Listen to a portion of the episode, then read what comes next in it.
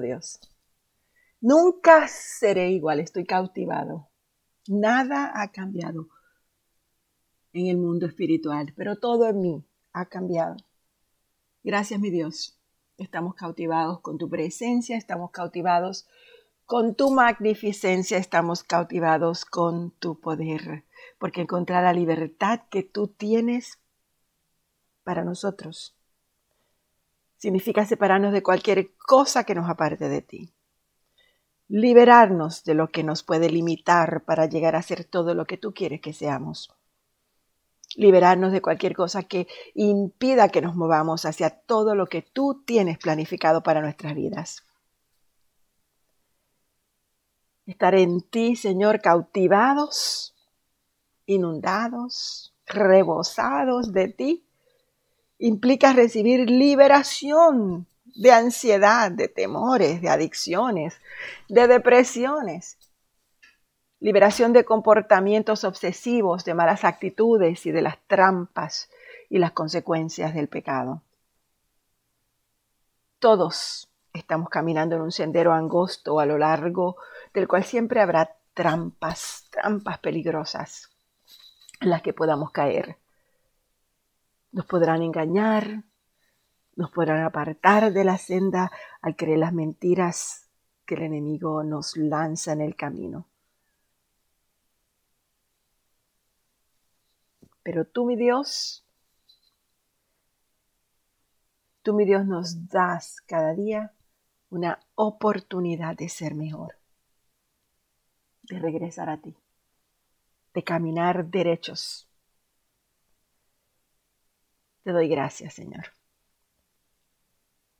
Gracias porque en ti encontramos la libertad. Gracias, mi Dios. Qué hermoso día, qué lindo sol, qué lindo cielo. Tú eres nuestra fortaleza. Tú eres nuestro libertador. Tú nos has librado de la muerte. Tú has librado nuestros pies, Señor, de las constantes caídas. Muéstranos cualquier cosa que en el día de hoy tengamos que librarnos liberarnos y revélanos lo que no podamos ver. Porque no queremos continuar atados y esclavizados pagando el precio de algo que ya tú pagaste, algo que ya tú hiciste por nosotros, Señor. Sácanos de la casa de servidumbre.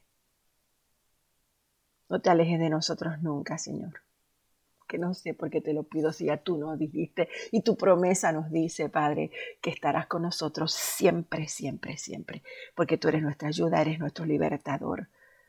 Dios mío, gracias. Gracias, gracias, gracias, gracias. Gracias por tu amor. Gracias por este día hermosísimo. Gracias. En nombre de Jesús. Amén.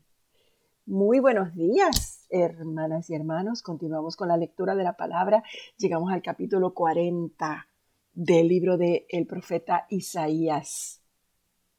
Y una de las cosas que vimos cuando comenzamos a leer este capítulo fue el cambio de tono que, que notamos. Desde el primer versículo, cuando, cuando comenzamos a leer, pudimos ver el énfasis principal de aquellos primeros 39 capítulos era juicio, era castigo.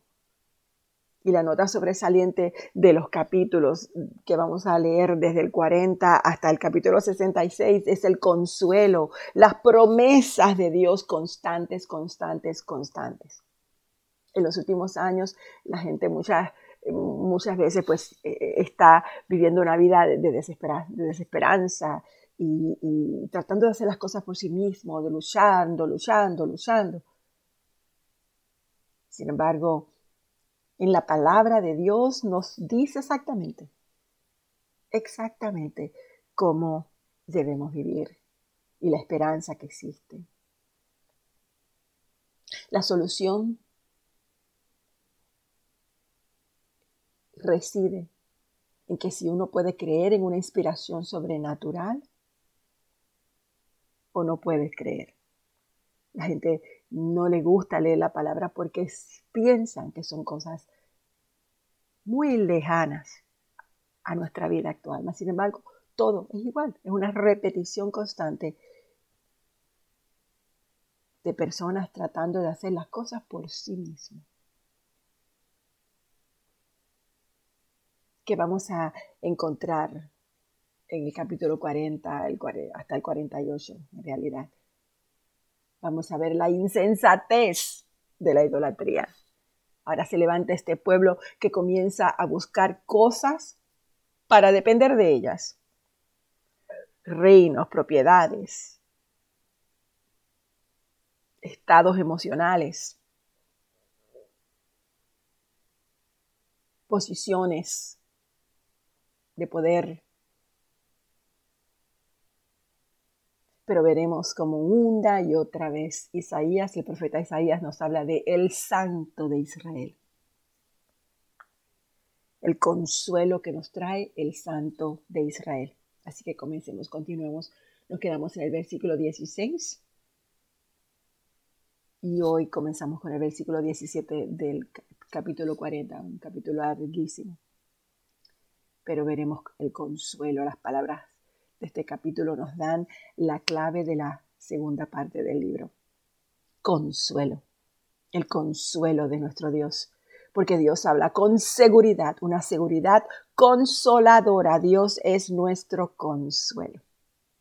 Vimos como el versículo 3 de este capítulo eh, se introdujo el precursor de Jesucristo, es decir, que ya se comienza a hablar de Juan el Bautista.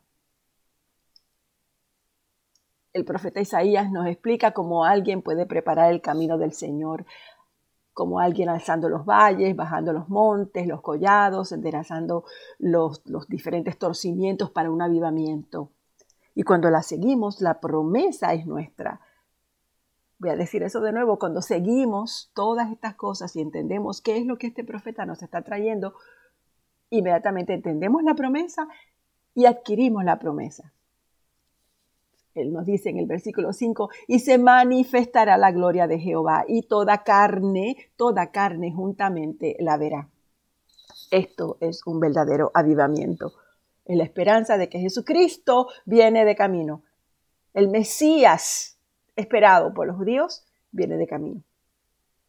El cuidado cariñoso de Dios por los suyos se expresa en una forma hermosísima en el versículo 11. Voy a leer nuevamente ese versículo.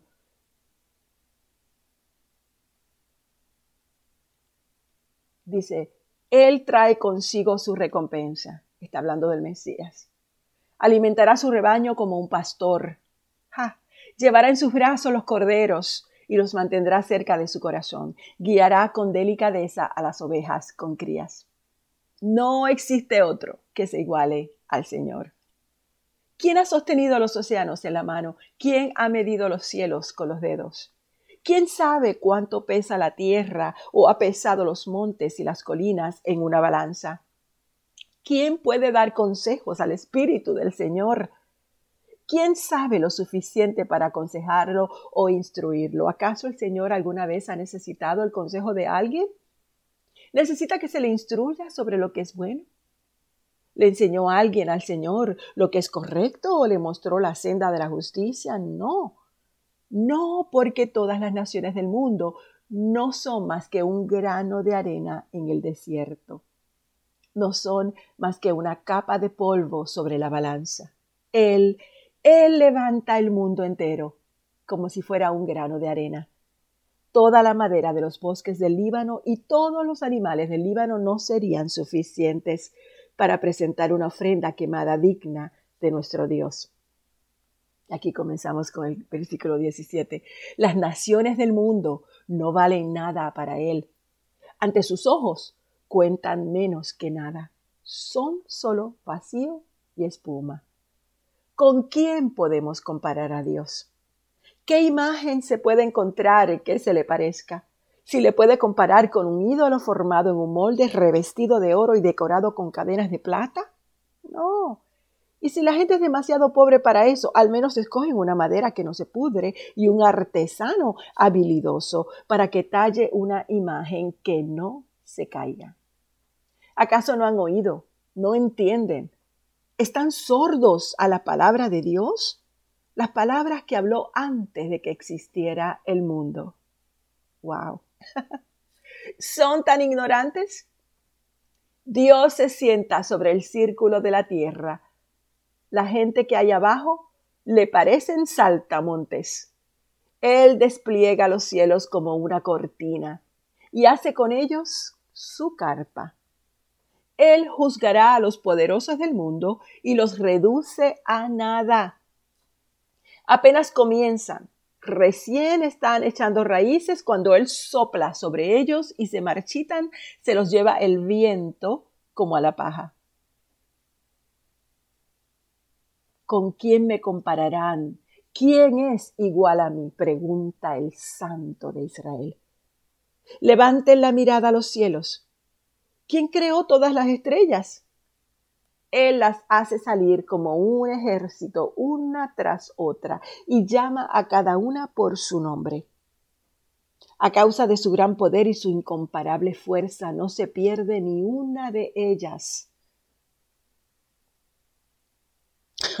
oh Jacob, ¿cómo puedes decir que el Señor no ve tus dificultades? ¿Cómo puedes decir que Dios no toma en cuenta tus derechos? ¿Acaso nunca han oído? ¿Nunca han entendido? El Señor es el Dios eterno, el creador de toda la tierra. Él nunca se debilita ni se cansa. Nadie puede mentir la profundidad de su entendimiento. No hay medidas para su entendimiento. Él da poder a los indefensos. Él da fortaleza a los débiles. Hasta los jóvenes se debilitan y se cansan y los hombres caen exhaustos. En cambio, los que confían en el Señor encontrarán nuevas fuerzas.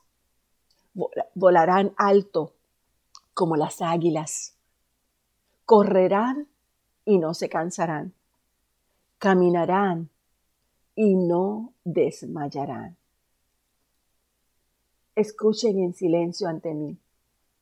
Tierras más allá del mar. Traigan sus argumentos más convincentes. Vengan ahora y hablen. El tribunal está listo por oír su caso. ¿Quién ha incitado a ese rey del oriente llamándolo en justicia para el servicio de Dios? ¿Quién le da la victoria a ese hombre sobre muchas naciones y permite que pisotee a los reyes. Con su espada reduce a polvo a los ejércitos y con su arco los esparce como la paja ante el viento. Los persigue y avanza seguro, aunque pisa terreno desconocido. ¿Quién ha hecho obras tan poderosas, llamando a cada nueva generación desde el principio del tiempo? soy yo, el Señor, el primero y el último. Únicamente yo lo soy.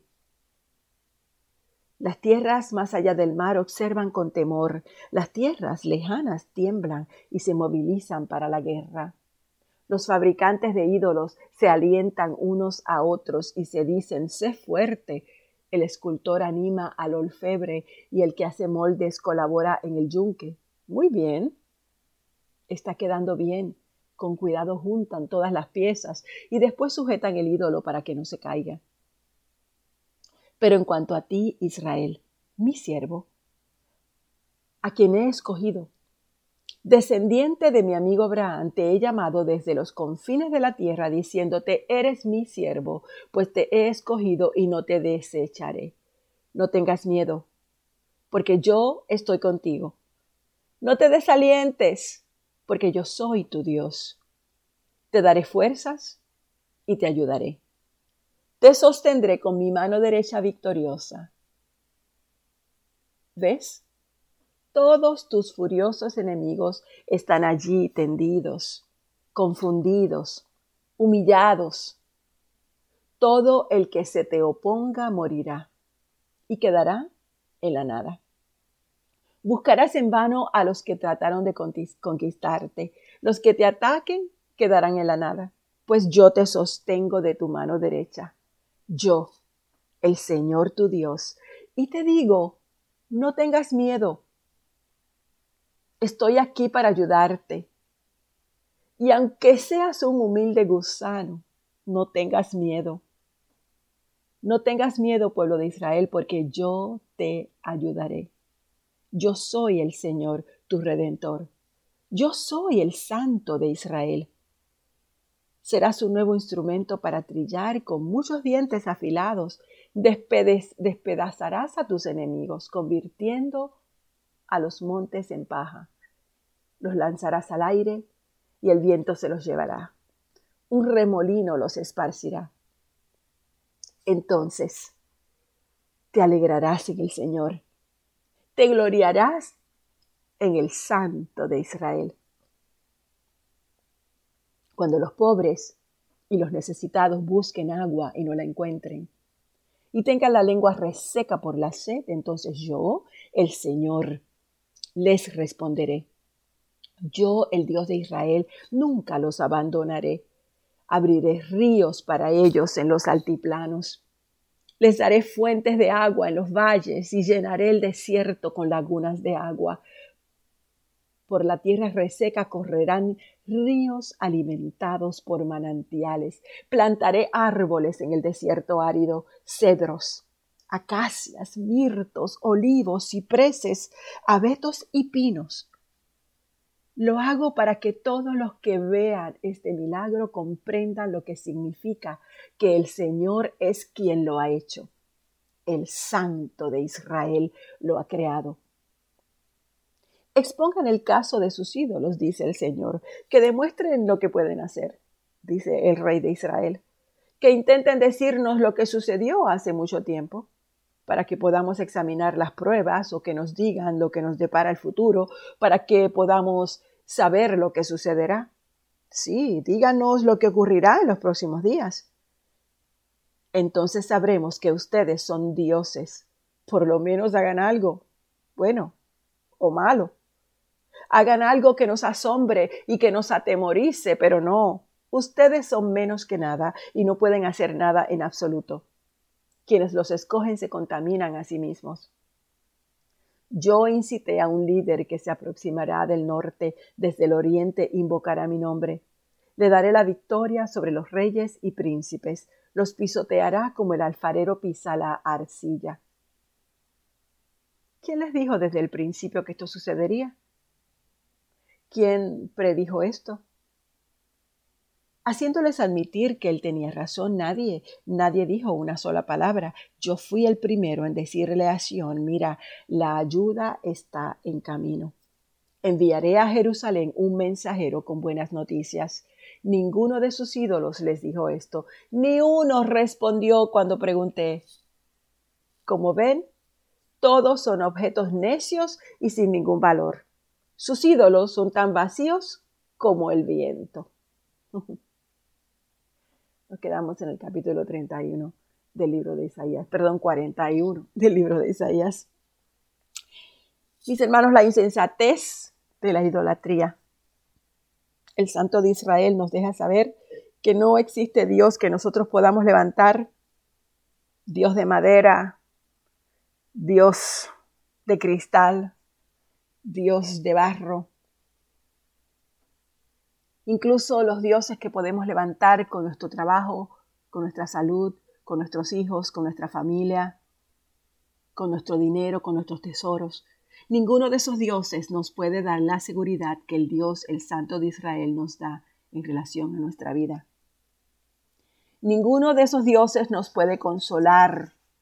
Ninguno de esos dioses nos puede saciar. Dios nos da dos de las promesas más preciosas de la palabra de Dios. Nos dice, no temas porque yo estoy contigo.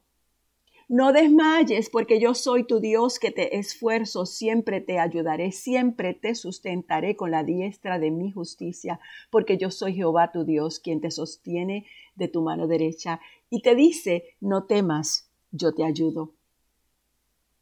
La prueba suprema de que solamente Dios es el verdadero Dios consiste en su poder para decir lo que viene. Y vez tras vez, Él le lanza desafío a los otros dioses para que digan qué es lo que va a pasar. Él nos dice en esta, en esta lectura que tuvimos que Él nos levantará como águilas, que aunque corramos, no nos vamos a cansar, que no importa lo que tengamos que vivir, lo que tengamos que sobrepasar, Él es nuestro Dios y Él nos llena. Él nos cuida. Es como un canto de mansedumbre y de esperanza que Él trae a nuestras vidas. Gracias Señor por este libro. Gracias mi Dios por las profecías. Gracias Señor porque cuando podemos ver lo absurdo de nuestra vida y las decisiones que tomamos sin ti, nos damos cuenta de que solamente contigo es que podemos llegar lejos sin cansarnos, porque tú eres nuestro descanso. Gracias, mi Dios. Gracias, gracias, gracias. Gracias, Padre. Centro de vida cristiana. Tenemos un Dios que nos levanta y que nos ayuda y que nos protege y que nos cuida y que siempre tiene su mano extendida para llevar la nuestra hacia los propósitos de esta creación. No desmayes en el día de hoy. No permitas que las lágrimas y que el desconsuelo y que el cansancio te rindan. Siempre que sientas temor, recuerda que el Santo de Israel te tiene tomada de la mano y no te va a dejar te llena, te llena. Dios las bendiga. En nombre de Jesús. Amén.